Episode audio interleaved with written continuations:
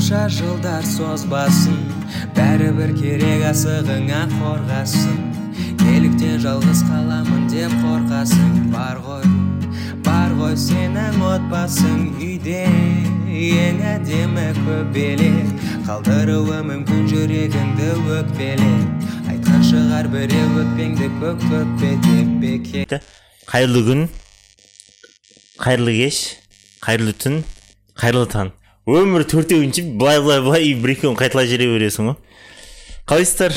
Бұл бояусыз бояусыз подкасты бүгін екінші маусым қаншасыншы сериясы төртінші серия ма? Төртінші серия иә? Төрт бүтін бес төрт бүтін бес. Төрт бүтін бес. Дополнение біржан менің есімім асхат. Дәужігіт жоқ. Бүгін қонақсыз. Өзіміз отырып шай ішейік дедік короче өзіміз отырып шай ішейік дедік. Мына кісі ол. Там. Неважно. Бұл кісі бұл кісі амансыздар ма поставь тот у кого есть. Бүгін жоқ бүгін бізбен не дейді лидер политик деп ше диктатор. Узурпатор. Деп ше узурпатор. Еще кім бар тағы дипломат. Абай десей киваң еще жарты профессия да иә иә иә біліп не үшін қазақша сөйлегің келіп қалды а не үшін қазақша сөйлегің келіп қалды ана документалка көргенмін ғой ютубта что за документация ойла деген каналда қазақ тілі деген бейсекеев түсірген канал не дейді бизекиев орысша түсірген ба қазақша түсірген ну там орысша сөйлейтіндер де бар қазақша сөйлейтіндер де бар былай да былай А, не дейді ну там көп адам өз ойларын айтады әрбір. Бір Не- неге и немен а, неге қазір мо, типа модный болып бара жатыр дейді да қазақ тілі. Оқыған Күшті ғой. Модный болған. Иә. Неше түрлі ну найнти уанның да әсері бар онда сондай жаңа жаңа ә, неме? Жұлдыз, жұлдыздардың әсері бар да. Ең саған ұнаған қайсысы болды айтқан не үшін қазақша сөйлеу керек деген Ә, жоқ біреу бүйткен шығарсың көріп отырып «М, деп ше все болды қазақша сөйлеймін деп ше. Екі күн қазақша сөйлеп Жоқ, бәрі ұнады просто андай ғой. То просто деп қоясың. Ал украинада бар емес па украинада сондай болды ғой тілден басталды бәрі ше. Иә иә. Украина жастары да айтып жатыр ғой. Біз білмеймін орысша білеміз не, орысша сөйлейміз бірақ украинша да білеміз дейді да бірақ бір бірімізбен орысша сөйлейміз дейді да и не үшін екенімізді білмейміз бірақ украинша сөйлемейміз бірақ украинша білеміз дейді да и соғыс басталған кезден бастап украинша сөйлепті да и сол таң қаламын да. Сонда алдын ала сөйлеу дейтін вариант болмады ма деген именно соғыс керек па өз тілдерінде сөйлеу үшін деймін да и олар андай емес та қалай айтсам болады. Осознанно өздері сөйлеген жоқ та. Не- ненависть бар емес орыс тілі ненависть ше типа. Бізді өлтіріп жатыр бізді атып жатыр сол үшін сөйлеу керекпіз деген сияқты. Олай дұрыс емес деп ойлаймын мен если там тілін дамытқың келсе ше там шын жүрекпен өйсту керек типа біздің тіл бұл деген сияқты ұмытылмау керек өйсту керек ну сондайлар сондай оймен қимылдамасаң просто қорыққаннан қимылдасаң егер соғыс бітсе менің ойымша олар сразу орысша сөйлеп кететін сияқты қайтадан ше бұрынғы әдетіне басып. Может сөйлемейтін шығар жартысы сондай болатын сияқты. И бізде де мен байқағанмын көбісі қазақша біледі бірақ орысша сөйлейді е мое ше. Көбісі қазақша біледі көбісі. Мен әшейінде менің проблемам ол. Қыздармен танысып сөйлескен кезде ше. Қалай қыздар или өзі бірінші маған сөйлейді да мысалы бірдеңе кезде орысша ше. И орысша сөйлемей ойлайсың ғой енді автоматически орысша сөйлейді деп ше. Основной тіл орысша и орысша орысша сөйлейсің ол кісіге орысша сөйлесесің сөйтесің кетесің и потом мамасы звондайды да телефон алады да. Алло иә мама дейді да е мое иә иә қазір бара жатырмын дейді. Қанша қанша алу керек еді бірдеңені дейді да. Е мое дейсің ғой ше и мен сөйтіп эксперимент эксперимент емес енді типа өзім істеп көрейінші дедім да. Кейін адам маған орысша сөйлесе де бірінші қазақша сөйлеймін бірінші аузымнан қазақша сөз шығарады здравствуйте десе саламатсыз ба? Қайырлы күн деймін. Егер одан кейін ол орысша сөйлейтін болса значит мен орысша сөйлей берсем. Болады өйткені ол типа қазақша. Ну уже понятно да ол? Ал мен сөйтіп сөйлегеннен бері бір үш ақ төрт ақ адам шығар. Одан кейін орысша сөйлеген. Бәрі қазақша сөйлейді ғой келеді да добрый день дейді да. Қайырлы күн саламатсыз ба десең? А қалайсыз? Сөйлесе береді. То бәрі мен көрген адамдар ойлайды жұмыста ше. Сен орыс деп ойлаймыз. деп ал очки киіп отырасың әсіресе маска киген кезде ше маска киіп очки киіп отырасың үйде шашын артына қайырып жатқансың вообще қазаққа ұқсамайсың деп и бәрі орысша сөйлейді де. Бір екі адамнан сұрадым да не үшін орысша сөйлейсің маған қазақпын ғой десем мә білмеймін маған орыс болып көріндің дейді де. И оказывается сондай екен. Просто қалай айтсам болады. Андай болу керек қой мысалы бізде ойлайды молодежь. Что орысша модно деген сияқты ше. Жаңағыдай ше орысша модно. Вот қазақшаны модно қылатын болсаң нормально болады да барлық жақта қазақша сөйлеген күшті деген сияқты да. И мен түсінгенім сол бәрі қазақша біледі бәрі. Білмейді емес бәрі біледі. Бірақ білмеймін сөйлегісі келмей ма или сөйлей алмай ма? Соған соған таң қаламын. Бірақ андай қылсаң не еді қазақша сөйлесең қазақша жауап береді саған. Модно алатын тіл тауыпты ғой. А? Модно алатын тіл тауыпты ғой деймін ағылшынша ағылшынша ладно үйрене берсін. Ну мне кажется по идее мода емес. Просто адам ішінде болу керек па типа. Менің тілім бұл мен де сөйлеу керекпін деген сияқты ше. Не модный қылса да күшті ғой егер там сленг бірдеңелер қосатын болса да өйткені қалай айтсам болады қазіргі не современные проблемы требуют современных решений ғой анау кімнің зеленскийдің выйди отсюда разбойник дейтін сөзбен бірге ма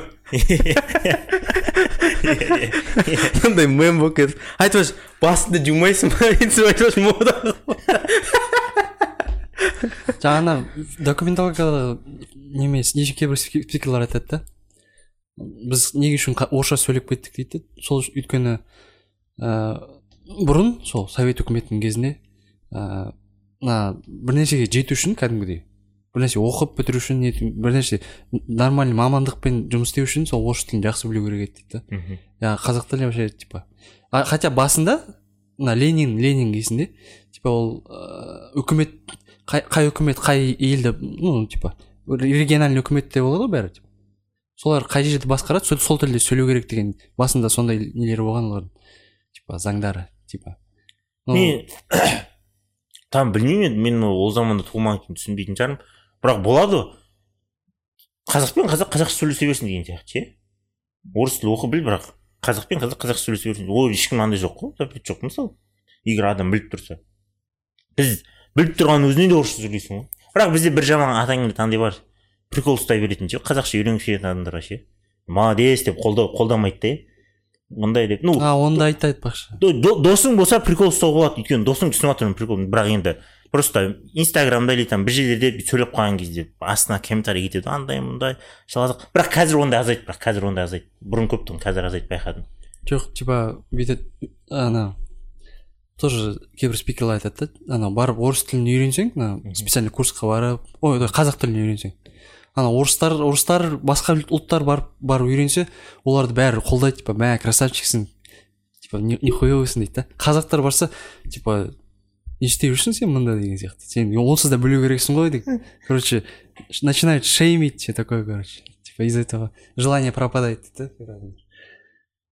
Иә ол да бар бірақ былай ғой. Егер үлкен кісілер сондайлар барып жатса түсінемін бірақ молодежь барып жатқанын мен түсінбеймін. Қалай ондайды допускать етіп қойған деген ше ата аналар ше? Мысалы оныншы сынып оқып жатқан сегізінші сынып оқып жатқандар ше? Қазақ тіліне барып ну батыр жоқ қолдау керек бірақ бірақ айтатын нәрсе бар ғой. Білмейсің ма не деген сияқты ше? Просто уже ондай жағдай уже бар. И зачем это делать? Лучше его поддержать? Деген сияқты ну иә ол да дұрыс бірақ бір жағынан но бірақ енді айтқым келеді в чем в чем причина деген сияқты ше сен ата анаң не болды соны алдын алғың келеді да иә или ата анаң кінәлі ма или сен кінәлі ма деген сияқты ше. Бірақ өйтіп ешкім андай қылмайды до конца кетпейді бәрі уә уә уә уә деп. Мен мысалы өзімнің тілім қазақша шыққан бірінші кішкентай болғанда там үш төрт жасымда сондай. Сосын мектепке барып орысша оқып мектепке барғанда орысша мы свет деген сияқты сол мектепке барғанда сол орысша берген мен. Өйткені орысша действительно ол кезде мұғалімдері жақсырақ болған бәрі жақсырақ болған да. Уровень образования ол кезде жақсырақ болған орысша. И сондай оймен берген и сосын мектепте оқығаннан кейін уже орысша. Сөйтіп ауысып кетті мен орысша ойлайтын болып кеттім қазір. Ең қиын сол. Ғой нетін еді, қазақша ойламасаң андай болады қалай айтсам болады. Жындаған кезде эмоцияға берілген кезде или там автоматически бірдеңелер істеген кезде орысша сөйлеп кетесің и содан андай болады да қалай айтсам болады. Сен балаң көруі мүмкін жаңағы балаң саған қарап өседі дегендей ше вот сол- осылай да. Қазақша сөйлеу керек. Қазақша ойлайтындай ондай қандай қылсаң болады өзің. Или хотя бы баланың қасында өзің жақсы көріп айта бер не айтамын ұмытып қалдым ғой даже. қобалжып отырмын томи жеріне бүйтер сен реально не по идее қазір қазір жақсы қазір тфай тфай ну бірақ үйрену керек енді. Бәрібір де бәрібір де ше ол мектеп андай мындай емес. Отбасыдан басталады ғой бәрі отбасыдан отбасыдан басталады ғой отбасында қалай сөйлейді қалай тәрбие береді. Үйінде немен сөйлеседі дегендей ше өйткені мен көрдім. Отбасы дегенде бар отбасында қазақша сөйлейді. Баласы орыс мектебіне орысша орысша оқуға берген. Бірақ андайлайды қалай айтсам болады. Қадағаламайды да қатты ше. Мысалы қазақшасы төмендеп бара жатса әкесі ей қазақша сөйледің жоғында айтпайды да. Типа біз үйде орысша қазақша сөйлейміз ол ана жақта орысша сөйлеп жүр. Ну ана жақта орысша сөйлейді үйде қазақша сөйлейміз бәрі нормально болады дейді да. Ол үйде особо кіммен сөйлеседі? дегендей де. Маған мен бір екі рет папаммен кеткізесің и все болды да бір айда бір жүз сөз, сөз айтсаң қуанатын шығарсың. Ну қазір сондай ғой жастар особо андай қылмайды ғой. Вот содан кейін жайлап жайлап ұмыта бастайды да и олар ойлайды что отбасыда біз қазақша сөйлейміз значит балам қазақша біледі деген сияқты а вот основной орта основной қолданып жатқан достардың арасында орысша сөйлейді бәрібір отбасын андай қылу керек та қадағалап тұру хотя бы. Олар қалай қалай қадағалайтын оны ну білмеймін енді ну бірақ бірақ нормально болып жатыр қазір тфай тфай бірақ бір бір жағынан соғыстың да бізге әсері тиген шығар содан шығар. Что типа андай мындай болады. Иә иә. Само собой. по любому само ана жақтан бәрі дебил екенін көрді ғой ше типа бәрі емес енді енді сексен процент жетпіс процент па фашист болып кеткен ғой реально в смысле? Не дебил де емес әңгіме просто андай болды да қалай айтсам болады. Жаман причина керек болды да чтобы соны түсіну үшін ше өздері ерте түсінбейді дегендей. Бірақ қазір нормально тфай тфай нормально деп қоясың ғой астына Е, қиын жалпы не не план құранды білмей қалдық қой қытайдан кейін ау не дейтін еді кеше бір досым айтады да иә бауыр дейтін ше ядерный ракета ядерный ракета деп жатыр ғой таиланд е, тайвань қытай деп ше прикинь асеке ядерный ракета тастады дейді да сен тірі қалып кеттің дейді да Ема, тірі қалып кетсең обидно ғой дейді да сразу өліп қалмадың дейді мен айтып жатырмын ғой. Қинала бересің. Айтып отырмын осы. Егер ядерный ракета тастаса бәрін тез өліп кетсең жақсы ғой деймін да қиналып өлгеннен гөрі. А прикинь сен тірі қалып кеттің дейді. Е мое ол жақ вообще ойламағансың. Ғой что тірі қалып кетемін мен деген ше. И сен тірі қалып кетсең не істейсің дейді да қиналып өлесің ғой десем вот дейді да. Лучше соғысып бүйтіп жүрген жақсы деп қояды анау не смотрите наверх дейтін джон хилл бар емес сонша жүресіз ғой. Инстаграм ашып ше. Кто жив такой прямой эфирде мә олар ойыншық кәдімгі ше путин дейтіндерге ше. Как будто бір генерал ойнап отқандай ойнап отыр ғой иә. База соғып ше. Мен қазір база соғып алайын күте тұрыңдар деп ше. Потом атакаға бірге шығамыз деп. Күлкілі бірақ мә, өмір сүретін өмір сүріп алған ғой на полный ставка ше. Соны айтамын ғой анау америкадағы да президент өмірін сүріп алған анау да өмірін сүріп алған анау да өмірін сүріп алған біз просто жастар кетіп қалып жатырмық қой соны айтамын ғой оқтан анау ненси дейтін кемпір де надел шығарды ғой а? Ненси дейтін кемпір де надел шығарды деймін да? Тайваньға бармай ақ қойса да болады ғой ше электронный почтадан жазып жіберсе болады ғой деймін да хотя бы зум хотя бы зуммен шықса болады ғой зум зумда ой қолданды екі жыл ғой зато зумның плюстары бар ғой үстіне костюм киесің ба трусымен отыра бер әңгімені жүре береді тайваньмен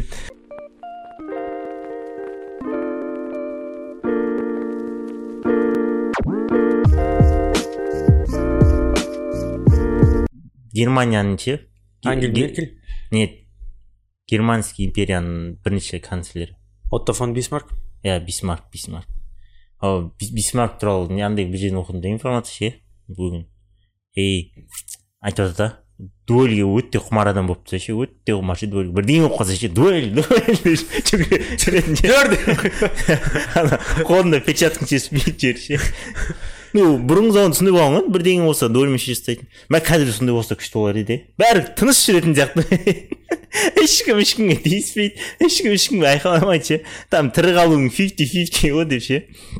Сол айтып жатыр да бисмарк сол дуэльге қатты андай болған енді ну бірдеңе болса короче дуэльмен шешіп тастай беретін кісі болған ғой и бір профессор врач па андай болған короче сөзі ұнамай қалған ба или там грубо сөйлеген ба и дуэль дуэль деген ғой профессорге ше и профессор түсінбей қалған ғой не болды деген сияқты ше сразу дуэль деп ше ол өмірінде ондай көрмеген ғой дуэльді анау бисмарк құдайдың құттығын дуэльге шығып жүрген адам ғой бәрін қырып ше солдат болған ғой и болды шығамыз деген короче ертең деген уақытын бәрін белгілеген бәрін істеген болды не істейміз деп дуэльге шыққан короче екеуін андай тележкасы келген бүйтіп тоқтаған.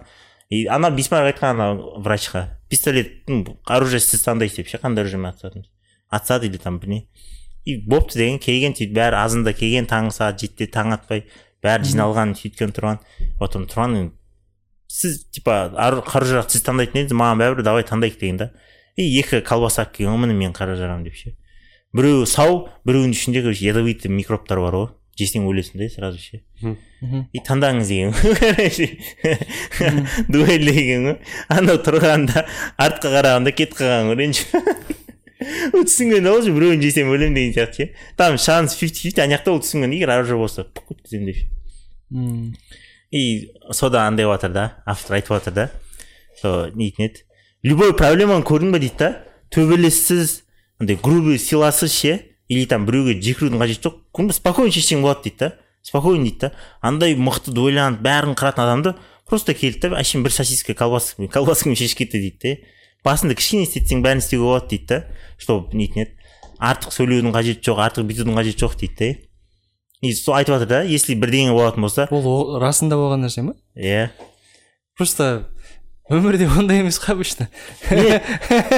Бұл да не деп жатыр ғой бұл жерде. Бұның андай мессенджі короче. Сенде всегда выбор болады дейді да что нетін не андай улы колбасаны сосисканы жеймін не мынандайды беремін деген сияқты ше. Ол бір месседж екінші месседж любой нәрсені сөзбен шешуге болады деп жатыр да. Сөзбен или ну андай ше қару жарақсыз ештеңесі ше. Просто келіп келісіп или там бір жерге договорға қол қойып деген сияқты да. И біреу мысалы очередьте тұрған кезде айқайласа біреу или иығыңды соғып кетсе или там бірдеңе қылса андай қылса всегда выбор болады дейді да. Не жиналасың не жиналмайсың деген сияқты да. И бұда тағы андай бар. Бұған кішкене қатысы бар. Ол бір российский андай бизнесмен ол қазір есіме түсіп жатыр андай туралы айтқан. Всегда будь индейцем дейтін андай бар да типа мессенджер бар. Ода былай да анекдот қой. Анекдот или там шутка. Анау өмірде американец и потом индейец ну, андай да индейец потом русский да сол үшеуі андай қалған ғой и алдарына ке- келген енді құдай ше все бітті өмірлерің андай мындай деп ше бірақ білмей жатырмын сендер тозаққа барасыңдар ма жұмаққа барасыңдар ма шеше алмай жатырмық дейді да қазір мына жақтан шайтан келеді и сендерді үш рет қамшымен ұрады деген да егер де шыдап дым дыбыс шығармасаңдар жұмаққа кетесіңдер да ал бір дыбыс шықса все болды шайтанмен бірге тозаққа кетесіңдер дегендей. Вот бірақ бір бір сендерге андай беремін дейді да нетін еді шанс мынандай күш мүмкіндік беремін дейді да. Любой нәрсемен қорғансаңдар болады дейді да и потом бопты бопты деген ана жақтан шайтан келе бастаған потом айтқан құдай. Кім бірінші болады деген ғой. Потом америка шыққан. Біз всегда біріншіміз біз всегда бірінші жүреміз деп ше? Біз всегда всегда бүкіл елдің алдындамыз анау мынау мен бірінші боламын деп ше? Потом немен қорғанасың деген ғой таумен деген ғой ше? Алдына дәу тау қойған короче американ. Кісі болып тұрған американец ше? Все болды деп ше? Қалған деп ше? И шайтан шығып бір ұрған тауды тау екіге бөлініп кеткен и анан екінші ұрған кезде ана уже айқайлап жіберген да ше. Все потом тұнық и потом екінші кім деген да?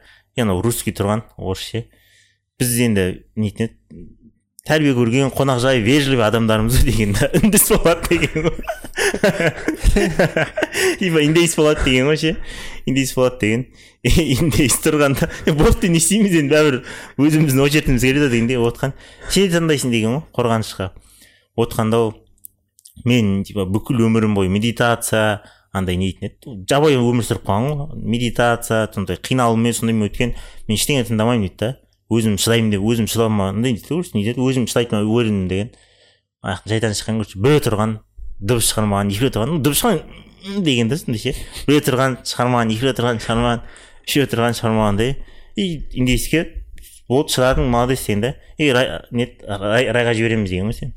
Потом орыстың андай очереди келген все болды русский сенің кезегің келді деген ғой типа нетін еді все сен сен не, қорғайсың сен немен қорғанасың деген ғой мен білмеймін біз енді ақымақ емеспіз ғой мен үндіспен ғой индейспен қорғанамын деген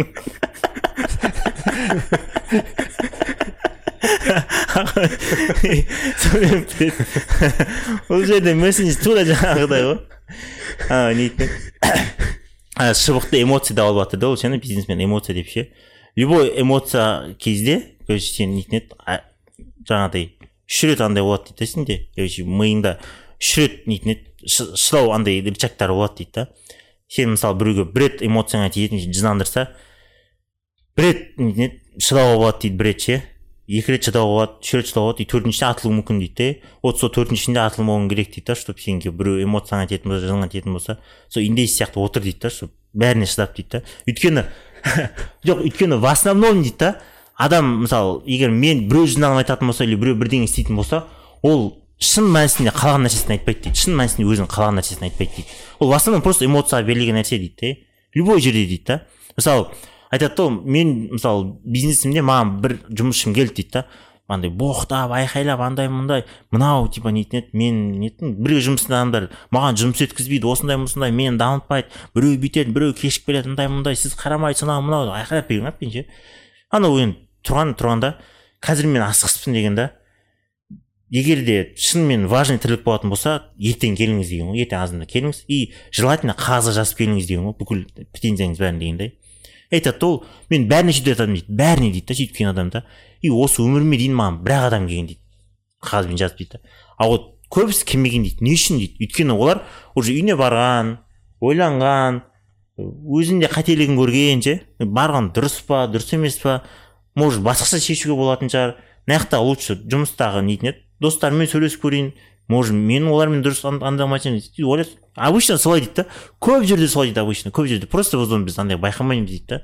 И егер де біреу бірдеңе деп жатса андай жатса просто көңіл аударма дейді да. А вот если шынымен ол саған бірдеңе айтқысы келіп жатса брат ертең сөйлесейік айтады просто ертең сөйлесейікші или там или қазір қолым қолым тимей тұр ертең өзім хабарласамын или осындай жерде кездесейік деген сияқты ше сөйтіп сөйле и сто процент уверен дейді ол келген кезде артық ештеңе айтпайды дейді саған. Просто басқа әңгіме айтасыңдар дейді тупо басқа әңгіме айтасыңдар дейді да. Ана проблема уже қалады дейді жайына өйткені ол просто эмоцияда кеткен нәрсе дейді да мысалы саған бір досың келеді боқтайды бірде бірде бірде бірдеңе дейді да. Жаңағы индей сияқты дейсің «Е, боп дейсің ертең дейсің үйіңе барасың короче әйелің андай үйіңе барасың қиналып андай шаршап әйелің көреді да сен тамақ та істемей бүйтеді или там бірдеңе болып қалды е боп дейсің жынданбайсың дейді да. Или там бірдеңе тағы болып қалды «Е, боп жынданбайсың келе жатырсың сол сияқты шыда дейді да просто шыда дейді да. Кішкене уақыт өткізгеннен шыда дейді да. И уақыт өткеннен кейін уже бәрі белгілі болады дейді. Ол адам шынымен саған сондай тілей ма шынымен сондай болды ма деген сияқты ше. Вот сол үш үш рычаг бар дейді да. Біріншісінде эмоция пайда болып жатқан кезде зік зік еткізіп андай қылып тастау керек короче басып тастау керек сразу ше сразу мысалы адам өз любой адам білмеймін емес біледі дейді что эмоция сен пайда жатсың сен соны жинамасың сөйтіп басып тастасаң сосын кейін бір бір уақыт нет бүйтіп атылмайсың ба сосын? Не тыңдасай мысалы эмоция шығып жатқан кезде уже өзің белгілі болатын дейді сол кезде өзің айт дейді да. Мен жындамаймын деп өзіме уәде бергенмін деп ше. Мен артық сөйлеймін деп өзіме өзіме уәде бергенмін қазір мен бәрібір пайдалы ештеңе айтпаймын лучше тынышталайын деп ше. Сондай бас дейді да. А вот шығарғың келсе мешогыр барып караокеге барып айқайла короче тағы не бар? Жақсы көретін типа не шығаратын ше вот сол жаққа бар дейді. Или там айдалаға бар да соның атын әбден боқтап боқтап кел дейді и все болды дейді и сен андағаннан кейін мысалы андай дейді. Менде бір рет бір андай не бір жерден оқығанмын бұнікі емес. Бір кісі короче жынданған дейді да короче не бір досына қатты ше. Сондай болған дейді. Ну сол моментте болған нәрсе дейді да моментте ше. Қатты жынданған дейді.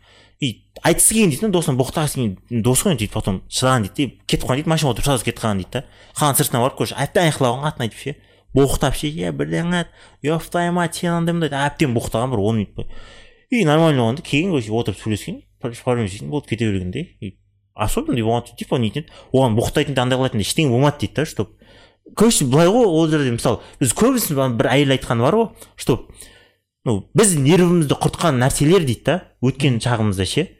Былай ойлап қарайтын болсаң особо нерв құртатын нәрсе емес екен деген сияқты ше. Чтоб сен мә мынау бүйтті ғой міне анау мынандай болды мә мынау бүйтті ғой деген сияқты ше. Ну көп жерде ойлаймыз ғой біз там все болды деген сияқты ше. А өткеннен кейін артыңа қарасаң че то ондай емес сияқты деген сияқты ше. Ну прям өйтіп қиналатын нәрсе емес деген ше. Өйтіп айтатындай нәрсе емес еді ғой деп ше досыңа. Мысалы досыңа қатты айтып қойсаң уақыт өткеннен кейін артыңа қарайтын болсаң пойди өйтіп айтпай ақ қойсам да болады деп ойлар едім мысалы ше бүйтіп шешуге болатын еді деген сияқты ше просто ана жерде сен трезво ойламайсың да и басқа жақ шешімдерін көрмейсің да потом кішкене андай болады да басың дұрыс ойламайды эмоцияны вук вук етіп тастау керек да короче эмоция шыққан кезде өзіңе уәде берген нәрселерді айт дейді да мен өзіме уәде бергенмін и мен қазір дұрыс нәрсе айтпаймын просто тупо ертеңге дейін күтейік деген сияқты ше бірақ мындай бар. Сол бәрібір жиналатын сияқты бәрібір. Даже если барып бір жерге ағайлатсаң нетсең сол именно сол проблема бәрібір қайтадан қайта келе беретін сияқты басыңа не или бүйтуге болады. Сен ана жерде эмоциямен тұрсың ғой. Ертесіне асықпай келіп жазып жаңағыдай істейді асықпай айту керек та түрін бүйтіп фактімен ше осылай сен ана жерде тұрасың да е шешеңсің сен андаймын да е е е е білесің деп тұрғаннан не болады дейсің просто кел міне міне осы осы үндемей отырып айтсаң анау да түсінеді андай деген ше боқтап андағаннан гөрі ше если сөйтіп айт егер шынымен болатын болса. Ол оған да ертең бір, бір күн уақыт өту керек қой брат. Бір күн уақыт өту керек қой. И орыстарда андай бар екен что дейтін еді полковник майор дейтіндер или там бірдеңелер бір бірімен андай болып қалады дейтін еді. Ерегес? Иә ерік сондай болып қалған кезде бір күн ішінде ответ қайтармау керек дейтін бірдеңесі болып тұр ше о өткен заманда ше бір күн ішінде сен оған ответ қайтармау керек ертесіне ана қайтару керексің да. И көп жерде ертесіне просто екеуі отырып жүз грамм ішіп отқанда ей бауырым деп қойып ше сондай болған да. Көп жерде дуэльден пушкин ғана қайтыс болғанын білмеймін басқа біреуді білесіңдер ма білмеймін а болып қалған лермонтов қайтыс болған михаил лермонтов па тағы біреу қайтыс болған бірақ тағы бір андай болған поэт па біреу қайтыс болған русский пушкин ғой атақты басы ішіне тиген ғой ішіне тиген ғой жоқ ішіне какой көтіне ішіне тиген жағын білмедім осыны оқыған ойладым да кім бар кім бар деп ешкім жоқ пушкин вообще ойымда аты былай кеткен өлген кезде де деймін да типа деп өле салман деген сияқты кезде атысып деп вообще дуэльде қайтыс болды деген сияқты ана заманда қазірдің өзінде де пафосно естіледі ше дуэльде қайтыс болды деген шынымен ғой былай қарасаң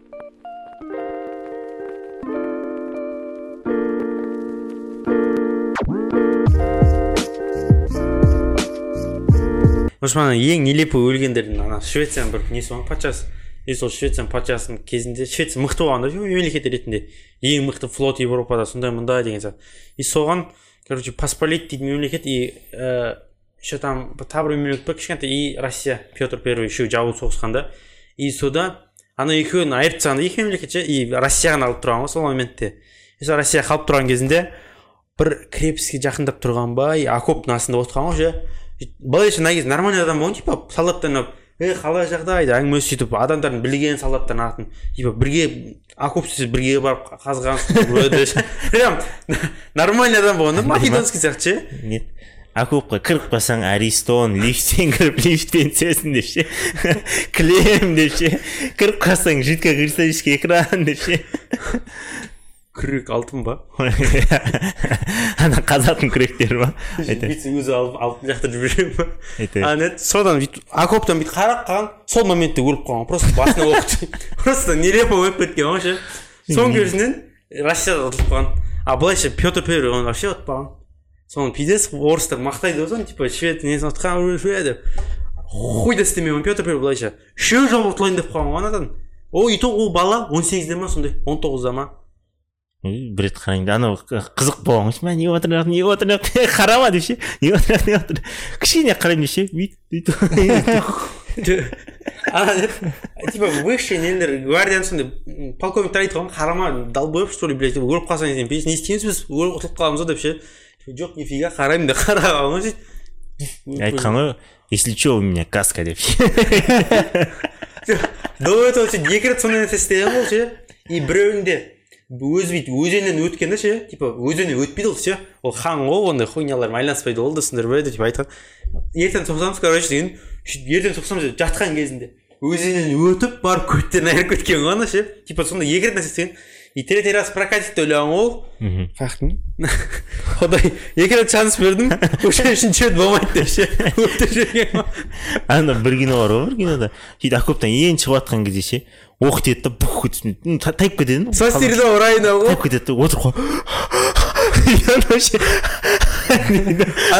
до того көзінде уже бүйтіп ше жоқ қасында айтады потом ше кешір қасында ше кешік типа болды шығамыз окоптан дейді ғой шықпаймын дейді окоптан уже қорқаған басында ше қызықты анаған ше аяқ не болып жатыр көрейік көрейік деп айтады полковник ше шықпа күт приказды күт приказ күтіңдер дейді да? Бүйтіп қараған кезде дүх ете қалады басын айтады көзі бадырайып кеткен а спасти рядового районада бар еді ғой біреу былай түк етеді да? Сөйтіп рикошетпен кетіп қалады да сөйтіп «Ах, повезло деп алып қалады басына кіріп кетеді сол жерден ше долбоеб оқ кіріп кетеді ғой ше еп дегенде алмау өзі ше жату керексің ғой ше біреудің прицелінамын деген сияқты ше қорқынышпен шықпаймын ше шықпаймын деп бақырып отыру керексің ғой обычно солай ғой басыңа тисе все жігіттер деп ше все бүгінге соғыспаймын деп қойып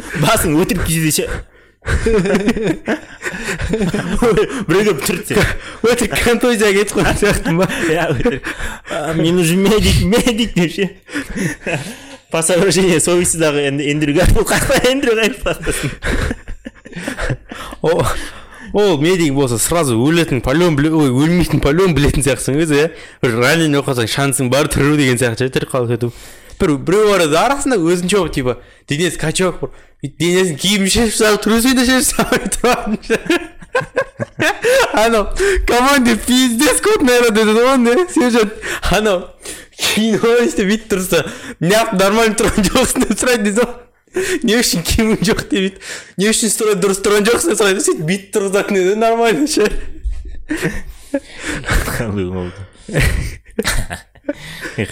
соққан білмеймін ғой хинен деп қоямыз біз сразу өліп қалатын жоқпыз жаңа бүйтіп бір қарайын деп ана касканы шешіп сосын рулет істейтін деп сияқтысың ғой басыңа үш каска киіп алып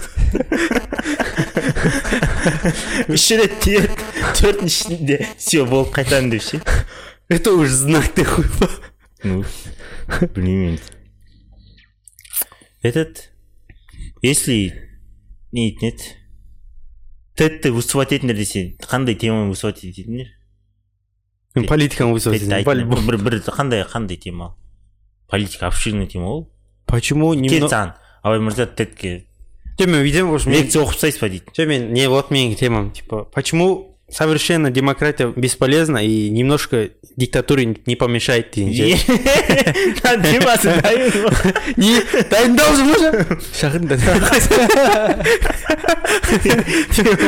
красочный ана с рождения готовсың ғой не үшін ойлайсың ну өйткені просто демократияда долбоебтардың да несін тыңдау керек болады ғой ше кішкене диктатураны қосу керек деп ойлайсың е типа кішкене диктатураны да қосылған и типа немножко демо- диктатурада не помешает қой кішкене перес диктатуры деп ше дейді ше сен қалай тегін выступать ететін иә мен әлі эксперт бір, бір салада экспертпін эксперт емес просто мысалы әңгіме эксперт айтатын емес енді просто айтады саған осындай осындай деген сияқты уровень только эксперттер потом выступать етеді барғандай нетін еді жастарды выступать ететін просто бір нәрсені бітірген и соны қалай істеген или там үш тіл төрт тіл біледі қалай төрт тіл үйрену керек деген сияқты да. Бес тіл біледі бес тіл қалай үйрену керек мен бір не көргенмін?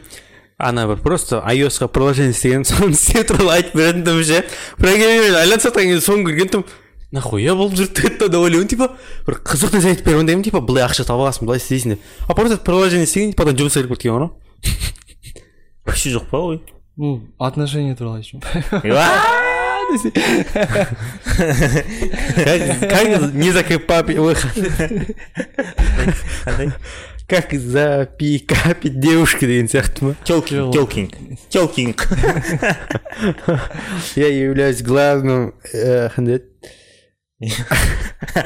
исследователем в, в телкинге да вообще я прикинь прикинь теттің астына телкинг деп жазып қойшы темасын ше бәрі тыңдайды просто теманың аты қызық қой ше я преподаю в университете евразийского да вообще.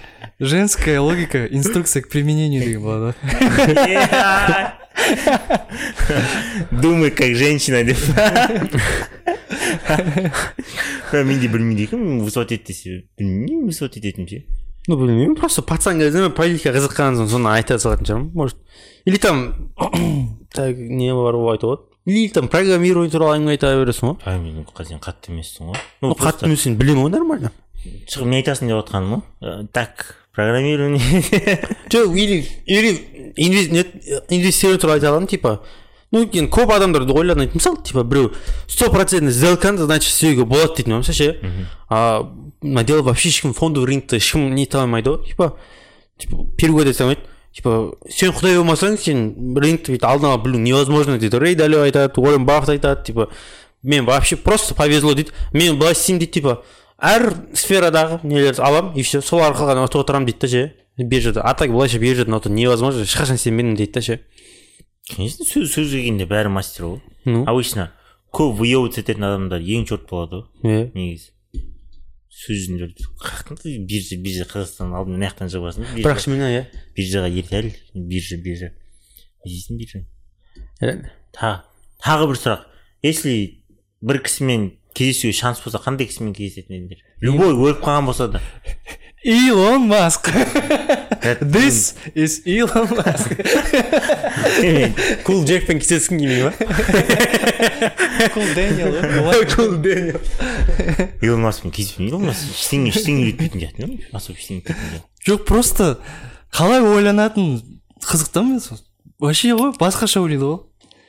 жоқ илон маск келіп біз ойлаймыз ғой илон маск осындай болса прикинь ол басқа адам болып шығады типа келіп ше шешеңіз вот деп ше и жаңа ана райондағы балдар сияқты ше темекі бар ма деп ше Джо Роган сияқты ма? джо роган подкастын айтын марихуана сендерде ештеңе келмейді деп қойып па иә Ил- илон маск білмеймін илон маскпен кездеспейтін едім мен кіммен кез кіммен кездесетін едім қазір тірі тірі адаммен тірі тірі кім бар мен тіріден ше мен сол навал райкантпен кездесетін тірі тірі дегенім ше. Соның ойын тыңдағым келеді бір екі сұрақ қойғым келеді.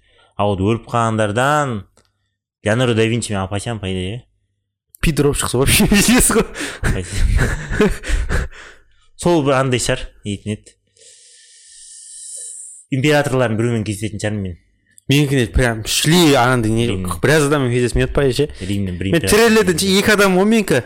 Былай бар ғой, негізі Илон Масктың не твиттарын оқысаң, бүйтіп. Если бы представить себе, что это не богатый человек, он, по идее, пиздец тупые шутки у него какие-то. Пиздец, ни- никто бы не смеялся бы, по идее, если бы он не был богатым, мне кажется.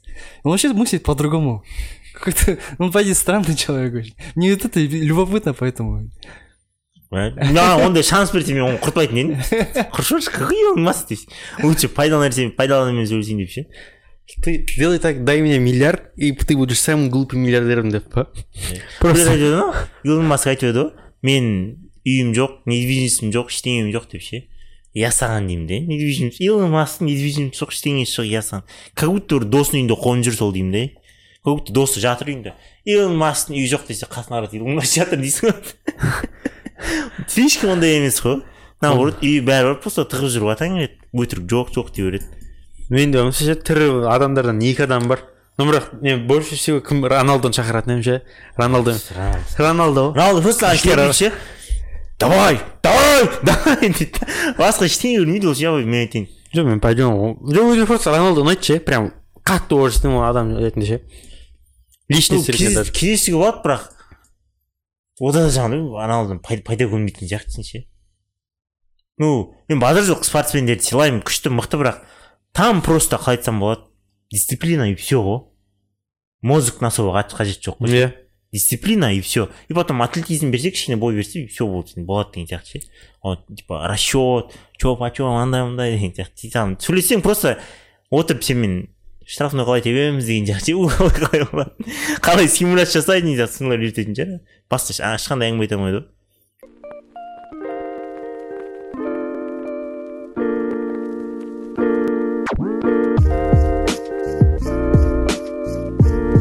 По идее сіздерге ұнамайды ғой ол екінші түрі кездесетін адам ше Кім? билл гейтс ме ой. Билл гейтс по идее нормальный кісі еді лағып кетті ғой иә бірақ ана просто кездесемін деген нәрсе ше не ғой сол анандай несін сұрайтын едім ше типа бір өзім сұрайтын темаларым бар ше типа былай да қалай өтпей ол просто ол негізінде білсің ше жоқ новатор емес қой вообще ше просто мықты бизнесмен ғой шын айтқанда ше прям оқитын болсаң типа айбенмен андай нелерін істеп там көтерілген прям. Сондай нәрсе үйренуге болады да билл гейтстен ше мен билл гейтстен бір ақ бір ақ нәрсе сұрайтын едім ше коронавирус сен істедің признавайся реально мойындашы деп ше е билл қойсай деп ше е бәке деп ше все все улик указывают на тебя қой алдында пандемия туралы айттың деп ше қазір пандемия деп е қой қой қой деп ше еще арал сатып алған сен алдын ала да қойып па еще андайлар бар ғой жаңағыдай мысалы біреумен кездесеміз дегенде обычно бірдеңе үйрену үшін кездесеміз ғой и мен бір рет байқадым да по идее бөлінеді ше біреулер бар әлі мысалы просто медиктерді алайын мен мен мысалы резидентурада жүргендер ше или интернатурада жүргендер бар емес па уже өздері оқу бітірмеген әлі да бірақ анау бесінші төртінші курс оқитындарға ақыл үйретеді да ше. Арасында бар жоқ арасында бар что мен студентпін менікі особо андай ұнамайды өздерің білсең өздерің білер деген сияқты ше.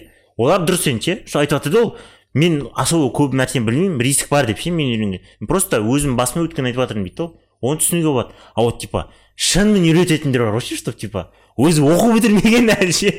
Сөйтіп үйрететін. Ол бір адамдар бар да и потом екінші адамдар бар. Қалай айтсам болады андай не сразу андай жетістікке жетіп кеткен сразу ше резко ше. Или жол болған или бірдеңе болған. Цукерберг? И сказал ғой цукерберг кішкене андай істеген еңбегі- бар бірақ кішкене. Ну ары қарай компанияны ұстау да қиын тірлік қой. Ну сразу көтеріліп кетеді сразу ше сондай сондайлар ақыл үйретеді. Ана кім сияқты ма? Кремниевая долинада инвесторлар ше? Теперь не миллиардерді интернетке радио саламын деген анау кремний долинада келеді ғой я теперь не миллиардер дейді у тебя же новая машина десе она не так открывается а ведь до там дверь откроется вот так а не вот так или не вот, вот так типа вроде дейді вот так у меня дверь открывается вот так я, я помню, когда стал первый раз миллиардером, я обкончил в этот кровать деп қоямын анау бүйтіп орнынан еді нені қойып қоямын а жастықты и в это это жастыққа да дейді еще жастықты алып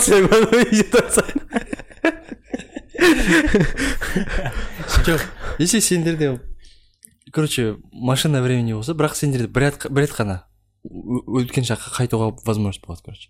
Бір рет қана и ну, можно сказать бір сағатқа ғана Мхм. сіз, сіз қай уақытқа қайтып не істеп кетіп жүрсеңіз ну мен бір петр первый болып hello motherfucker. Жоқ ойнап айтамын путиннің пацан кезінде өлтіріп кететін шығармын ойнап айтамын ей сосед сосед я білмеймін егер өзің ғана пайдаң андай болсын десе өзің андайға барасың ғой чтобы неткен бір жерде бар ғой бір любой адамда бір жерде қателескен или бір важный бірдеңені дұрыс қабылдамаған сияқты оны да туралауға болады просто ол жеңіл варианты да. А если бүйтіп қарайтын болсаң что возможность көп болсын десе қонаевқа барып айтатын едім ә братан назарбаев болмақ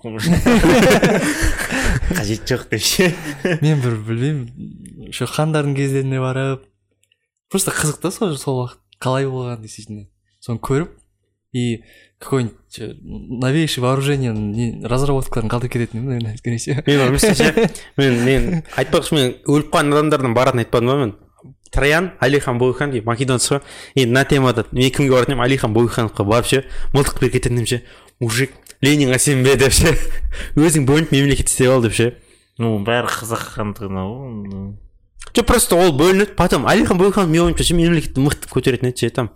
А тәуелсіздік отыз екіде екі дейтінде андай суретін қойды көрдің ба суретін салды да қылып да ну. Жк иә мықты просто мықты адам Да. алихан бөкейханов да да. Отец нации ғой вот сол басқа жаққа не істейсің басқа сол істейсің сол бірінші өзің өзің қамыңды ойлайсың ғой таңертең бір жерге барып бірдеңе қой или там папаға барасың да биткоин биткоин деп ше.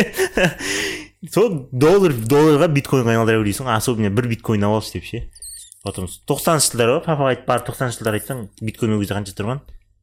Биткоин жоқ та шығар ол кезде жоқ енді шыққан сол. тоқсаныншы жыл тоқсан тоқсан тоқсан емес екі мың ба сондай ғой. Иә вот білмеймін точно қателесіп жатқан екі мыңыншы жылдарда по идее ала беруге болады? папаға айтып кетесің ше жаңағы күніге жаңалық қара күніге биткоин шыға ма сразу бәрін сатып ал деп ше. И қазіргі уақытың уже білесің ғой төмен түсті ғой. Бірақ ол бәрін сатып алатын болса ондай ондай болмайтын еді. Жоқ ол бәрін бәрін емес жиырма биткоин болыпты. Ладно жүз биткоин жоқ жиырма қой жүз жүз биткоин. Жүз биткоинда потом қанша? Жиырма бірде нормально болды ма? жиырмадан жиырмада пик болды иә жиырмада болды по идее қарай саласың иә қиын емес қой. И андай қыласың ғой папаға айтасың осы күні осы уақытта сат дейсің ғой. И ана асхат дейтін баланың басынан бір тип алып қой деп. Все сондай ойлайсың особо андай жаңағыдай қазақстан жаңа болу үшін деген сияқты бұрынғы басшыларға айтасың ғой осы осылай қимылдаңыздар деп ана айтпақшы не ана папа айтатын еді біздің неміз приятеліміз не болған деп ше саудагер деп. Соған барып айтатын еді мен сенің немереңмін деп ше тура осы жерге тығып кетті қоя берсе ше? Осы жерге почти доляң бәрін салып ке- мемлекет айтса алып қояды да айтатын мен онша типа үкіметке сенбе вообще деп. Жаңағы екінші не резко андай резко байып кеткен резко жетістікке жетпей кеткендер бар ше. И олар үйрете бастайды типа лекция андай мындай анау мынау да. И потом тағы біреулер бар. Дофига жұмыс істеген қиналған ше. Анаған қарағанда күш жетістікке жеттім бірақ жетістікке жеткен да дофига қиналған дофига нәрсе істеген ше. Или біреулер көп жетістікке жеткен дейді да. Вот сол кісілерден үйрену керек те вот сол кісіден ше. Обычно андай екен да статистика бойынша ше. Көбісі қарайды да дейтін еді ей мынада ақша көп екен ей мынада мындай екен дейді да. Соған қарай салады да бэк не бэкграундын қарамайды да ананың ше. Артында не болды деген сияқты ше не істеді деген сияқты ше. А по сути көбісі сондай екен да чтобы нетін еді көп қиындық көрген адам көп бірдеңені өткен адам ну біреуге особо қатты үйреткісі келмейді екен. Үйреткісі келеді бірақ жария қылғысы келмейді да. Ол қорқады екен да наоборот осы адамды да қателестіріп қоямын ба деген сияқты ше. Мен сияқты қиналмайын деп. а вот типа сразу дамып кеткен адам ойлайды да типа е е деп ше.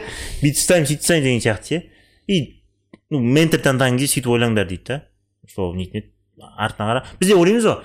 Безос нетін еді илон маск андай мындай деп ше. Оказывается олар анау айтатындай кумир болатын адам адамдар емес қой негізі былай қарайтын болса ше. Нетін еді. Мысалы илон масктың достары жоқтың қасы екен ше. Бала шағасы бытыш болып жатыр қанша үй бөлме иә біреуді не бір секретаршасы андай самолетте тиісті дей ма? Джонни депптің әйелімен короче андай ғой пример емес қалатын дұрыс па? Былай қарасаң. Нетін еді. Безос та сондай бірге келген әйелін тастап кетті мысалы ше. Ол да пример то онша емес қызығым Е, Әйел. нормально билл гейтсті бүйтіп былай енді бірақ билл гейтсті кезде ол да жетіп тұрған жоқ біраз нәрсе жоқ бірақ билл гейтс ше әйелі потом келген оның әйеліне мен не доверяю. Әйелде емес ол вообще істеген мындайлар деп жатқан ну енді базар жоқ. андай емес та и сол қарайсың ғой мысалы біз көбісін ойлаймыз да. И в основном ақшасына қарайсың список қарайсың е все болды осы кісінің ақылдарын тыңдау керек дейсің ғой. Типа тик токта инстаграмда бір андайлар болады ғой күшті айтып жатыр деген сияқты. По сути деймін да ең керемет ең күштілері форбстың ең төмен жағында тұр екен да ше. Шынымен ақыл үйрететіндер ше. Өйткені үш миллиардты олар істеу үшін ше. Дофига код жыртқан да. И потом оларда барлық жағы уравновешен да короче ше. Семья жағы да дос жағы мындай жағы да барлық жағы ше. И вот солардан пример алуға болады да. А вот оларды ешкім біле бермейді да. И анау кім еді? Төрт бесте жүрген бар ғой француз ше. Форбста. Анто амонио бір бәле дейтін ба анау артег арно арно арно арно арно луис витон ше луис витон егесі ше арно сол айтып жатыр да бір андай естіп қалғанмын что мен дым болмаған кезде дейді да мен ақылды болдым дейді да мақтанған емес мен ақылды болдым дейді да. Сол кездегі ақылым дәл, дәл қазіргі ақылыммен бірдей дейді да. Ну бір бір екі андай жоғары болған шығар саты дейді да. Бірақ сол кезде бір болдым дейді да. И маған дейді да достарым андай адамдар келмейтін дейді да ақыл сұрап дейді да. Ақыл айтшы маған типа, сен ойыңды тыңдайын деген сияқты келмейтін дейді да. Мен қалай көп ақша таба бастадым дейді да или там форбске кірдім дейді да. Бәрі менен ақыл сұрайды дейді да. Сондағысы факт сол ақшада ма дейді да чтобы адамның типа ну адамның құндылығын білу үшін сонда ақша ма дейді да. Менде внутренний успех болды дейді да. Мен ештеңеден зависим болмадым дейді нормально ақша тауып бәрі жақсы болды дейді да. Бірақ сыртқа қатты сыртқа былай қатты көрсететін ештеңе болмады дейді бірақ мен нормальный болдым бай да болдым бәрі болды да болды. И қалай типа форбста көтеріліп кеттім. Бәрі маған келеді типа қалай бизнес істеу керек қалай бүйту керек қандай бүйту керек деген сияқты ше. Мен ол қайдан біледі олар? Жоқ жоқ достары болды братан достары таныс ортасында аралар ше. Мысалы сенде де ше мысалы мысалы достарың бар қазір ше. Сенің достарың бар сенен ақыл сұрай ма мысалы. Жоқ. Вот. А прикинь сен байып кетесің бәрі саған келеді типа біржан біржан біржан біржан деп. Ол ақын айтып жатыр да мен ол кезде дейді тура сондай ақыл беретін едім оларға дейді. Тура сондай ақыл беретін едім дейді да. Тура сондай ақыл. Олар нені көрді? Олар просто сыртқы успехты көрді дейді. Короче внешний успех ақшаны көрді дейді. Чтобы осындай ақша тауып жатыр значит ол ақылды. Ақша тауып жатыр значит ақыл мен ақша олар пара пар қойып жатыр дейді да. Ол ондай зат емес дейді. Чтобы адамға ақыл айтатындай ше егер бай адамға мысалы сенің досың келеді саған мысалы сен ақыл сұрап келеді бай адамға. Е үйде осындай проблема болды деген адам сен ақшаң бар сен оны шеше алмайсың ғой. Бір ол бір дейді да. Мысалы ата анамен осындай проблема болды досым қандай ақыл айтасың ақыл айта алмайды ақыл дейді. Ол просто ақшамен пара пар келмейді олар не адамдар дұрыс істеп отыр. Олар ақыл сұрап отыр. Олар қайдан біледі ол? Оның қазіргі не істеп жатқандары сондай жетістіктерге жететін если ол форбста ешқайда болса ол қайдан біледі оны? Нет олар сен түсініп жатрсың ба? Олар оған не үшін келіп жатыр дегенде ше? Просто ақшасы көбейгеннен келіп жатыр братан. Чтобы ол осындай жетістікке жетті. Значит осындай ақыл береді деген сияқты? Иә и мен де едім жоқ ол бір қара. Екінші дейді да менің білмейтін жақтарым бар дейді. А вот жұрттар мен ойлайды что барлық жағынан біледі деп.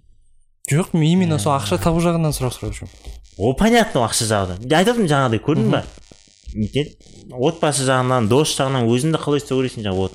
Олар бәрі келіп сұрайды дейді да что осындай осындай қайт деген сияқты ше. А мысалы әшейін примерно өзіңе дейді да мысалы мен форбста тоқсаныншы болып тұрмын мен ешкім ештеңе сұрамайды өйткені форбстың максимум онға дейін қарайды жұрттар и все болды сіз тоқсаныншы орынсыз қазақстанда бірінші орын сізден сұрайды по любому не бүкіл әлемде дейді да бүкіл әлем мысалы журналистер сондай дейді да. И мен үшке көтерілемін или там онға көтерілемін бәрі менен сұрайды. Бәрі физикте болдым ғой мен. Неге менен сол кезде сұрамады? Өйткені сен жүздікке кірсең значит тоғыз бүтін тоғыз деген адамдардың қатарындасың деген ғой дұрыс па? Неге менен сол кезде сұрамады?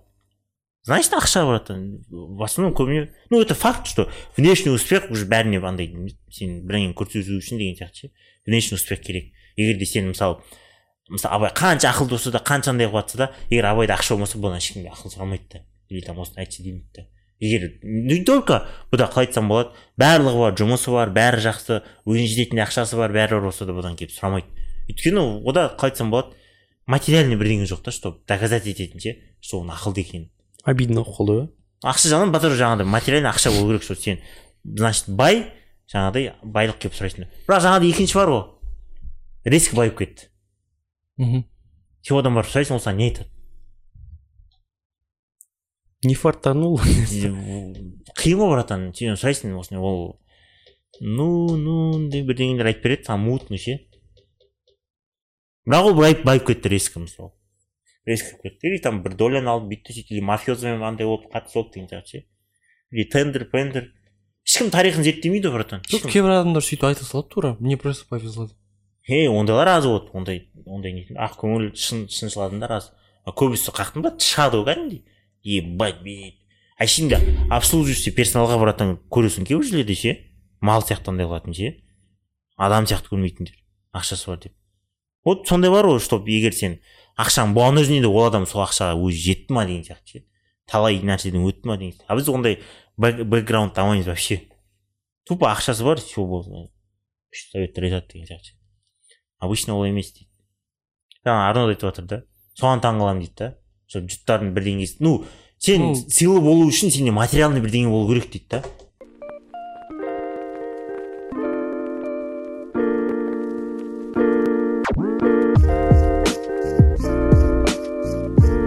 Недегідей ғой одураченные случайностью бар емес ол бір пример айтады ғой типа ана хоккеисттер бар емес пе успешный хоккеисттер сіз қалай жеттіңіз осындай деп сұраған кезде олар типа бәрі типа айтады мен көп ну ауыр еңбек еттім дайындалдым өйтіп сөйтіп спортпен айналыстым деген сияқты сөйтіп. Сол үшін соны осындай жетістіктерге жеттім дейді да а олар ойламайды дейді типа.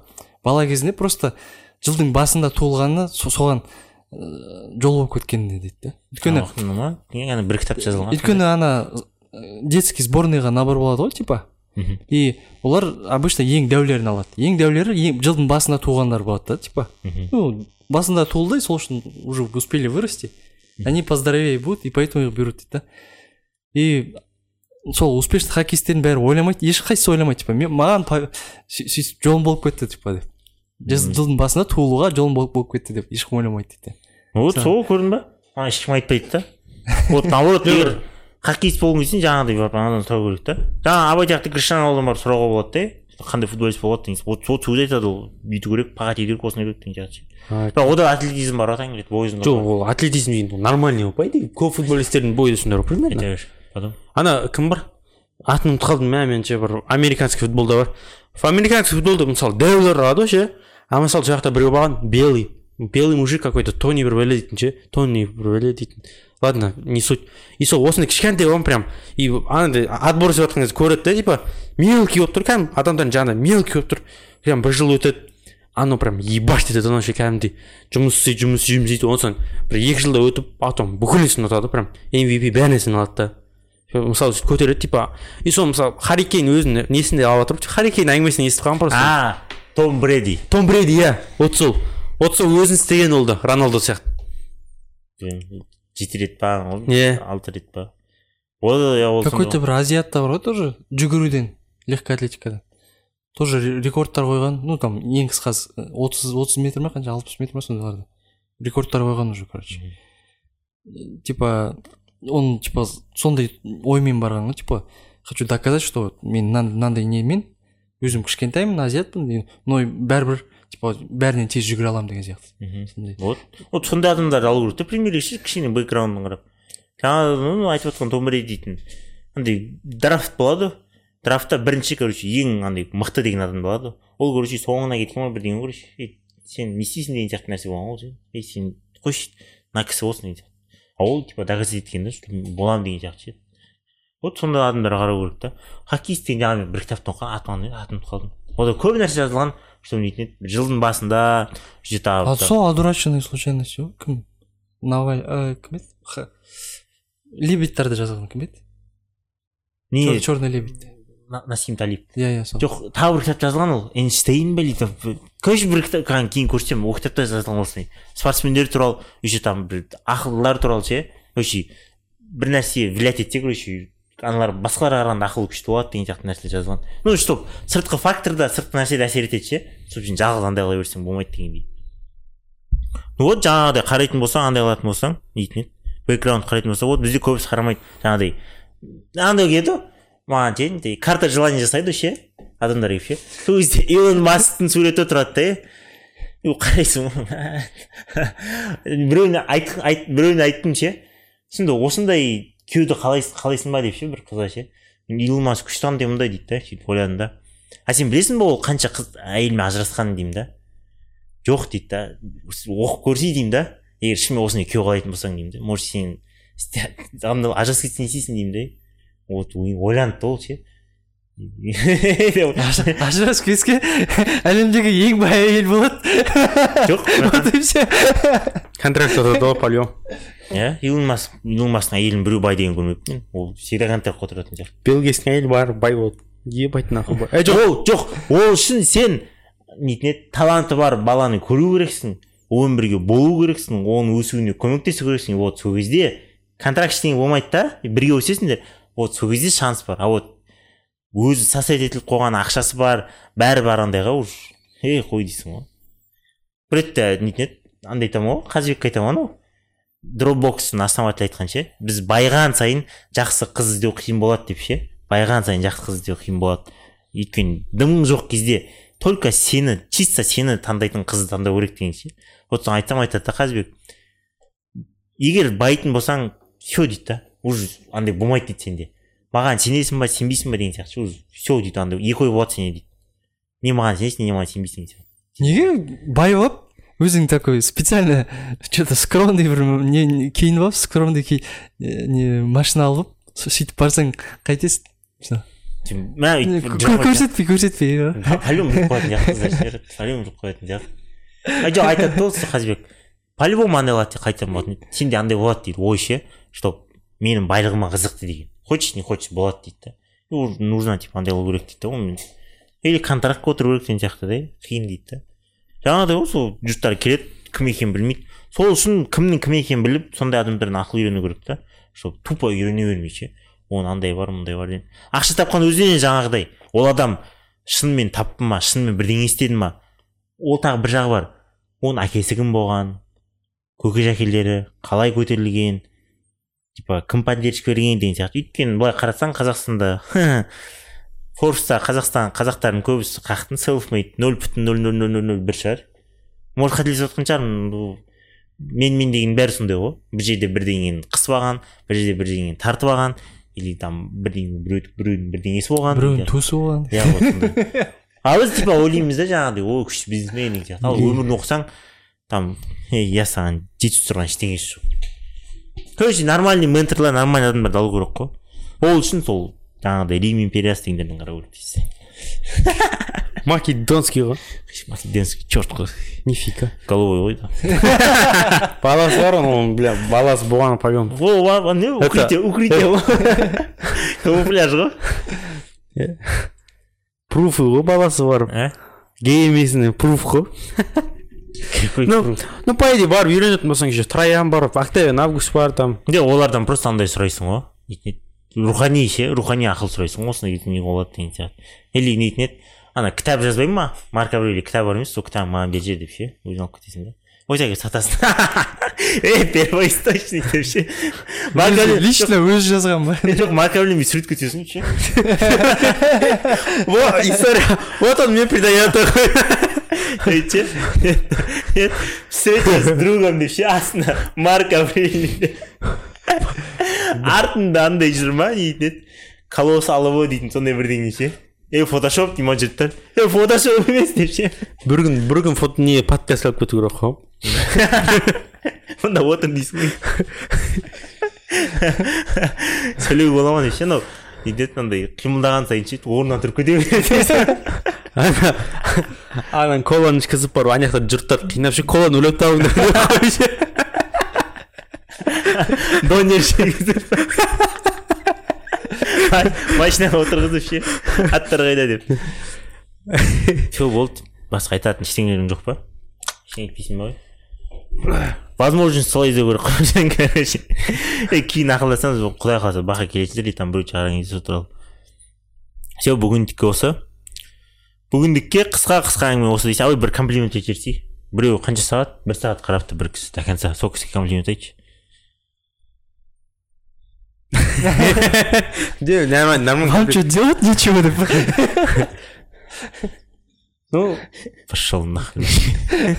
Ну по идее ең главный комплимент ол политикада разбирать етіңіздер деймін ғой өйткені реально керек нәрсе негізі шын айтқанда ше прям ер адамға қатты керек нәрсе ғой политика ше политикада разбирать етіңіз бірақ политикаға қатыспаңыз дейді ну иә бірақ политика грязь ғой ше араласатын болсаң ше прям мусор нәрсе ғой ше алдау керек болады біреуді атып жіберу керек болады там прям қырғын нәрсесі бар но бірақ соның арқасында да мысалы жақсы нәрсе істеп жатқан адамдар бар ғой мемлекетін көтеріп там но мысалы цзиньпин реклама ғой оплаченный реклама ғой астына қытайша субтитр шығарасың ба басқа не айтасың политика политика жазу комплимент емес қой ну а бірақ иә бұл совет қой по идее но комплимент айтатын болсаң ешқайсысын комплимент айта алмайсыңдар үйрену керек комплимент айту негізі жоқ ше үйрену керек адамдарға комплимент айтып ше? Айта алмаймыз и біз комплимент қабылдай алмаймыз ше қазақтар ше там біреуге автобуста бүйтіп айтсаң ше біртүрлі ғой дейді ше ана қағаздар беріп жүрдім қағаз жоқ жоқ нормально қой дейді мен қағаздар беріп жүрдім ше ана ше біреулер біртүрлі ғой дейді не үшін беріп жатрсың типа неғып деген сияқты бір андай бір нәрсе іздейді да артынан ше Подвох, да? иә е мен просто беріп жатырмын деймін ғой қуантып жүрсің деген сияқты. Ну арасында бар біреулер қабылдай алатын ше ой рахмет дейтіндер вот комплимент керек. Типа нетін еді соңына дейін көріпсің деген сияқты ше? Иә сен менің жүрегімдесің деген сияқты ше? Сен жалғыз емессің сен мықтысың. Осындай осындай сияқты комплимент просто значимый комплимент айтып жатыр айтшы ал прям жесткий. Ладно ондай ана не не айта береміз сосын болмайтын бір комплимент айта берейік па типа жүрегімде ой қойшы ойна деген мен жоқ реально болды по идее ойында мықты болып жүріңіздер деген сияқты ше? Жоқ айтсай ты мой цин цзиньпин вот комплимент. Ты э, ты мой македонский деп ше ты мой илон маск. Деп жоқ міне жаңа айттық қой кіммен кездескісі келеді деп ше? Мен сенімен кездескім келеді ше болды. Прям ойланып қалатын вопрос екен негізі. Хомлендер сияқты вы настоящие герои деп. Бір шаблонды айта беремін. А? адамды өлтіріп ал ше. все хомлендер сияқты псих болмаңыздар иә ауырмаңыздар жөтелмеңіздер шірімеңіздер соңына дейін қараңыздар ғой вот сіздер сіз сенмен сенмен кездескіміз келеді сенмен кездескіміз келеді егер ше жоқ серьезно егер жазатын болсаңыздар да астанада болсаңыздар шақырамыз базар жоқ төртінші микрофон бос. Базар жоқ шақырамыз әңгіме айтасыз. Все қысқа әңгіме осы бүгін тек осы. Сау болыңыздар ну бірақ келем дегенде бірінші анандай типа немен айналысатынын айту керек. Қой может медицина болатын болса шығармайтын сияқтымыз ғой жоқ не берсін не істейді А, ладно, айтатын ойлар бар. Давайте пацаны. Почему пацаны, а вдруг нас здесь девушка смотрит? ладно. Давайте Дамы девчонки. И господа. ханбәле мырзалар. Ханбәле мырзалар қош сау қанша жылдар созбасын бәрібір керек асығыңа қорғасын. Неліктен жалғыз қаламын деп қорқасың. Бар ғой бар ғой сенің отбасың үйде. Ең әдемі көбелек қалдыруы мүмкін жүрегіңді өкпелеп айтқан шығар біреу өкпеңді көк көкпе деп бекер